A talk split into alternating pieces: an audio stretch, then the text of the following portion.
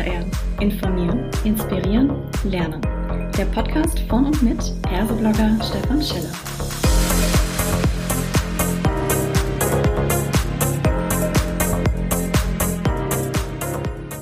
Hallo und herzlich willkommen zu einer weiteren Ausgabe des Podcasts Klartext HR. Heute spreche ich mit Julia Bangert über das Thema Agiler Betriebsrat 2.0, was HR dafür tun kann. Hallo Julia, ich freue mich, dass du da bist. Hallo Stefan. Magst du dich vielleicht alle diejenigen, die dich noch nicht kennen, kurz vorstellen, bitte? Ja, sehr gerne. Mein Name ist Julia Bangert. Ich bin seit 2016 bei der DATEV, habe ursprünglich angefangen als Personalleiterin, bin seit 2018 im Vorstand und äh, verantworte dort das Ressort Personal und seit Ende äh, 2019 zusätzlich noch als Chief Operating Officer für die Wertschöpfungssteuerung verantwortlich. Mhm. Welche Bedeutung hat Agilität denn dann in deinem Arbeitsalltag? Du kommst aus dem Personal raus. Gab es da auch schon Ansatzpunkte, wo man sagt, ja, klar, Agilität ist ein Thema? Also Agilität ist für mich erstmal wichtig in der heutigen Zeit, um Probleme zu lösen, die aufgrund von Komplexität in Organisationen entstehen. Und vielleicht da zum Hintergrund, äh, warum überhaupt man äh, sich mit dem Thema Agilität beschäftigen sollte. Es geht schlicht um das Thema digitale Transformation. Es geht um die Dynamik, die wir haben, exponentielle Dynamiken äh, bezüglich technologischen Fortschritts durch Digitalisierung, durch Automatisierung und auch Vernetzung von Daten. Wir sehen sich stark verändernde Arbeitsfelder und Märkte, äh, die sich in einer Geschwindigkeit und Tiefe verändern, wie es bislang eben noch nicht da gewesen ist. Mhm. Und jetzt ist aber das Thema Agilität ursprünglich sehr stark aus dem Bereich Softwareentwicklung entstanden, wenn man mal rein in die Methode geht, agile Methoden. Ähm, wie kommt das Thema denn jetzt überhaupt zu HR? Also es ist natürlich so äh, vollkommen richtig das Thema Agilität kommt aus der Softwareentwicklung und äh, gerade in Unternehmen, die einen Entwicklungsbereich haben, so wie das auch bei uns ist, äh, sind diese, diese Themen Agilität einfach auch durch die Software erstmal im Unternehmen bekannt geworden und größer geworden. Und irgendwann kommt man an einen Punkt, wo man sich im Unternehmen damit auseinandersetzen muss, was bedeutet das denn für, für uns als Unternehmen insgesamt? Denn nur ein agiler Entwicklungsbereich macht eine Organisation noch nicht schneller oder noch nicht besser. Und insofern kommt der Punkt natürlich früher oder später auch bei HR an, dass man sagt, okay, welche Auswirkungen hat es denn auf, auf Rollen? Welche Auswirkungen hat es auf Führung, auf Organisationsformen? Und da ist HR natürlich stark beteiligt. Mhm. Und ich weiß ja selber als Teil dieser großen Transformation, in der wir uns dativseitig befinden, ähm, dass da im Prinzip erstmal kein Stein auf dem anderen bleibt. Und das sind immer auch Themen, die natürlich den Betriebspartner, ich will es auch aussprechen, den Betriebsrat bei uns oder auch Gesamtbetriebsrat natürlich in gewisser Art und Weise triggern. Das heißt, ein Verändern einer Organisation geht ja in mitbestimmten Unternehmen vor allem auch nur mit dem Betriebsrat. Und da stellt sich schon die Frage, wenn viele sagen, na ja schon, aber ist denn Agilität und Betriebsratsarbeit nicht irgendwo fast schon eine Art Gegensatz? Also in der Tat geht es nur gemeinsam, denn äh, selbst wenn man sich als Organisation überlegt, wie man denn eine agile Organisation aufbauen kann, wie man Arbeitsweise verändert, dann löst man natürlich eine ganze Vielzahl von Beteiligungsrechten aus. Das ist Mitbestimmung in personellen Angelegenheiten, also gerade wenn es um interdisziplinäre Teams geht. Es geht um äh, soziale Angelegenheiten, also Stichwort Einsatz äh, kollaborativer Softwarelösungen. Und es geht natürlich auch um die Beteiligung der Betriebspartner bei Personalplanung und auch beruflich beruflicher Bildung und Weiterbildung. Und äh, das Betriebsverfassungsgesetz ist äh, schon in die Jahre gekommen, kennt diese Arbeitsweisen nicht und insofern führt das natürlich zu gewissen Herausforderungen. Das mhm. heißt insbesondere, wenn man so eine große Organisationsänderung hat, wo man, äh, ich nenne es mal ein, zwar ein Zielbild einer Ablauforganisation hat, aber sich auch iterativ vorantasten will, nämlich einfach Experimentierräume schaffen will, in denen man Dinge verprobt, passen die zu uns, ähm, passen die nicht und lernen will, dann ist es natürlich schwierig, denn das Betriebsverfassungsgesetz sieht gerade bei Organisationsänderungen eben vor, dass man den Betriebspartner vor der Änderung umfassend informiert. Und wenn man das Zielbild aber erst erarbeiten will, ist das natürlich erstmal schwierig. Mhm. Das heißt, man braucht vermutlich äh, so eine Art erstmal abstrakte Vision, bevor man dann wirklich dieses Zielbild, was Ablauf, Organisation ähm, oder Aufbauorganisation angeht. Wie seid ihr denn da vorgegangen mit Blick auf den Betriebsrat ganz konkret? Also ich, ich fange mal ein bisschen vorher an. Wir haben bereits 2016 angefangen, mit unserem Betriebspartner gemeinsame Workshops äh, zu, zu, äh, stattfinden zu lassen. Das heißt, wir haben gesagt, wir wollen an Themen gemeinsam arbeiten und von Anfang an eben auch die Sicht des Betriebspartners damit drin zu haben und gemeinsam zu guten Lösungen zu kommen. Das waren so die, die ersten Ansätze. Wir haben dann, als das Thema agile Entwicklung in, der, in der, unserer Softwareentwicklung Einzug gehalten hat, ähm, haben wir gesagt, okay, wir wollen diese Entwicklung begleiten, denn so richtig wusste noch niemand am Anfang, zu was für Themen, was für Herausforderungen es führen wird. Und äh, bei Betriebs bei ähm, Betriebsvereinbarungen ist es ja häufig so, dass man schon im Vorfeld alles theoretische regelt, was denn auch nur passieren könnte. Und wir haben gesagt, das wissen wir aber noch nicht. Und wir haben uns dann dazu entschieden, ein gemeinsames Lenkungsboard zu etablieren, das äh, paritätisch besetzt war, also vier Vertreter der Arbeitgeberseite und vier Vertreter der Arbeitnehmerseite und haben uns da regelmäßig getroffen und sind praktisch diese einzelnen Veränderungen in der Organisation durchgegangen. Und das waren so die, die Entstehung äh, der dieser Zusammenarbeit, die letztendlich jetzt gemündet hat in einer iterativen Betriebsvereinbarung, wo wir uns auch regelmäßig mit dem Betriebspartner zusammensetzen. Mhm. Das klingt jetzt erstmal, äh, wenn man das so unbeteiligt hören würde, relativ selbstverständlich. Ne? Man redet ja von Betriebspartnerschaft, im Gesetz steht was von einer vertrauensvollen Zusammenarbeit. Und wenn man jetzt hört, ein paritätisch zusammengesetztes Lenkungsboard, dann sagt man, ja, ist eigentlich klar, wird so gemacht.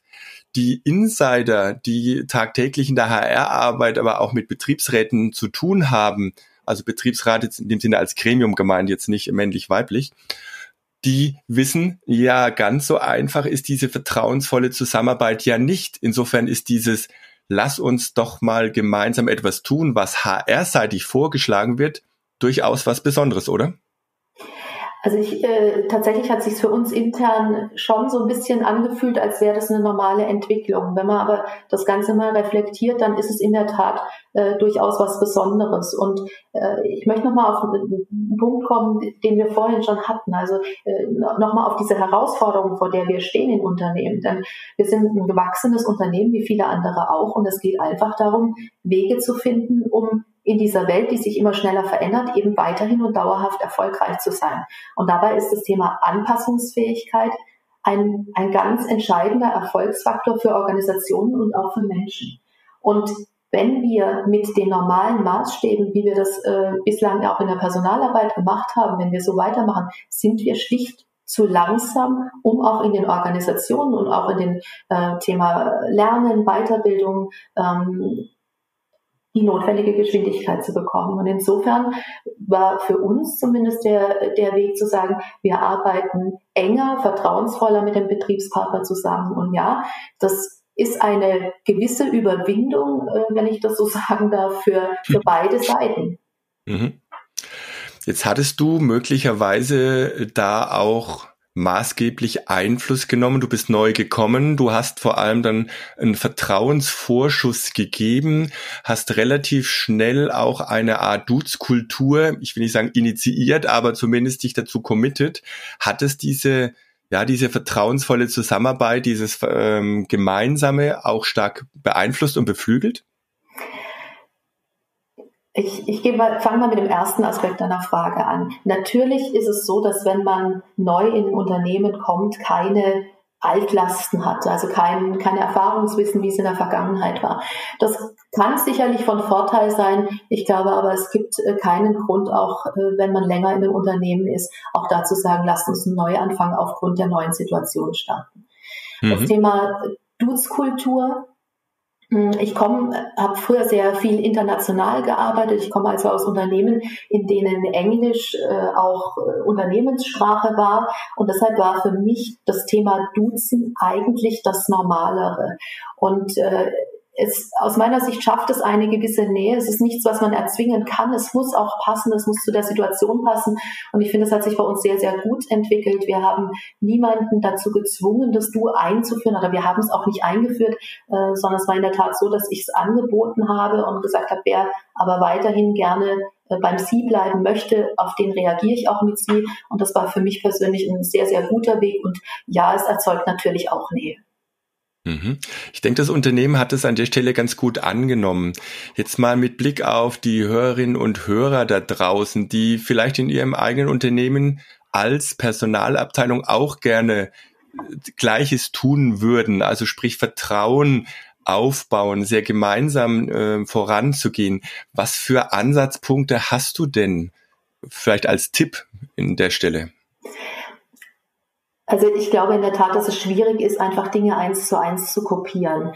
Ich glaube, ein ganz wesentlicher Ansatz ist das Thema Vertrauen, echtes gemeinsames Erarbeiten und äh, auch als, als Personaler vielleicht noch mal einen Schritt zurück zu machen. Und, denn in der Tat ist es so, die Betriebspartner, bei denen kommen viele Themen an, die sind sehr gut vernetzt mit Kolleginnen und Kollegen, die wissen, wo der Schuh drückt und äh, wir können durch die enge Zusammenarbeit und vertrauensvolle Zusammenarbeit auch ich nenne es mal Probleme äh, lösen, bevor sie im Großen entstehen.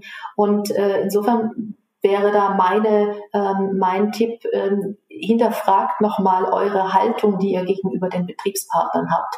Mhm. Und ähm, auch zu versuchen, da wirklich diese, diese Stereotype, die man vielleicht in der Vergangenheit gebildet hat, äh, nochmal zu hinterfragen und abzuändern. Ich denke, das ist extrem wichtig, weil wir beschweren uns ja als Menschen ganz oft über andere, haben den, den Lösungshebel aber in der Hand, indem wir nämlich selbst an uns arbeiten und sagen, Mensch, äh, unsere eigene Haltung, damit fängt das erstmal an. Also ich kann nicht erwarten, dass alle anderen sich um mich rum ändern, wenn ich selber nicht bereit bin. Und da hat sich jeder äh, im Prinzip erstmal selbst mit als ja eigenen Steuerungshebel in der Hand. Einen weiteren Punkt würde ich gerne noch mit reinbringen. Ähm, ich habe es auch so erlebt, dass einer dieser Erfolgsfaktoren auch war, tatsächlich Verantwortung, steuernde Verantwortung in dieses Gremium Betriebsrat oder Gesamtbetriebsrat mit reinzugeben, die man vielleicht als Geschäftsleitung sonst versucht hat, früher alleine irgendwie so auszuüben. Ähm, ja, mit Sicherheit. Also ähm, das Schöne ist tatsächlich, dass wir in diesem Lenkungsboard und auch dazu muss man sagen, wir haben uns während unserer großen Umorganisation ähm, wöchentlich in diesem Lenkungsboard getroffen, dass wir da Lösungen gesucht haben und keine Probleme. Und indem wir den Betriebspartner mit einbezogen haben, zu Beteiligten gemacht haben, die Anmerkungen auch wirklich ernst genommen haben. Also es, es darf keine Alibi-Veranstaltung sein, sondern es muss wirklich ein Einbezug sein. Man muss auch äh, in der Tat äh, nach, den, nach den besten gemeinsamen Ergebnissen suchen. Das hilft, das gibt dem Ganzen eine ganz andere Motivation und ähm, ist sicherlich auch fürs Unternehmen sehr zielführend. Definitiv. Und es hat ja beim Thema zielführend tatsächlich sogar noch einen Side-Effekt im Prinzip gehabt. Äh, ihr habt eine Auszeichnung gewonnen, den HR Excellence Award in diesem Jahr mit der sogenannten iterativen Gesamtbetriebsvereinbarung. Das klingt jetzt ein bisschen sperrig. Kannst du ganz kurz sagen, was es damit auf sich hat? Ja, ähm, also in der Tat waren wir sehr stolz auf diesen Award, äh, zumal wir den tatsächlich als äh, mit, mit dem Betriebspartner gemeinsam gewonnen haben. Und äh, ich hatte es vorhin schon mal angedeutet, wenn man eine große Umorganisation plant, dann hat das in der, in der Regel Interessenausgleich und Sozialplanverhandlungen, äh, führt es mit sich, selbst wenn man keinerlei Personalabbau plant oder so, was bei uns nie das Thema war. Und ähm, wir wollten eben nach und nach unsere Organisation anpassen. Und wir haben auch gesagt, wir können jetzt nicht sagen, welche Auswirkungen ähm, diese Umorganisation oder diese Veränderung in unserer Ablauforganisation, die Veränderung von Führung, welche Auswirkungen das letztendlich alles haben wird. Und zwar klar, es hat Auswirkungen auf, ähm, auf Führung, auf Lernen, wahrscheinlich auch auf Compensation und Benefits. Und äh, wir haben gesagt, wir regeln von Anfang an einen Grundstock, der unbedingt notwendig ist zu regeln und werden dann nach und nach Themen regeln, wenn der Regelungsbedarf entsteht. Also nicht in der Theorie vordenken, was könnte alles Schlimmes passieren oder was müssen wir alles regeln, sondern wirklich dann, wenn wir sehen, jetzt ist hier ein Regelungsbedarf, dass wir es dann regeln. Sehr schön. Das ist ja eigentlich genau dieser klassische agile Gedanke, dass nicht alles in Stein gemeißelt wird, äh, generalstabsmäßig geplant, sondern dass man iterativ vorgeht, Schritt für Schritt, immer wieder anpassen auf die aktuellen Gegebenheiten. Das klingt wirklich super. Äh, ich glaube auch, dass wir das hier nicht zum letzten Mal gesprochen haben, äh, mit Blick auf das, was wir gerade insgesamt im Unternehmen noch so tun. Kann ich mir den einen oder anderen ähm, ja, inhaltlichen Aufschlag und die Zusammenarbeit nochmal vorstellen. Ich danke dir ganz herzlich, dass du da warst, Julia, und äh, ja, wünsche uns, sage ich mal, in dieser Transformation noch ganz viel Erfolg und Glück will ich nicht sagen, sondern viel Erfolg, ja. Sehr gerne, vielen Dank, Stefan.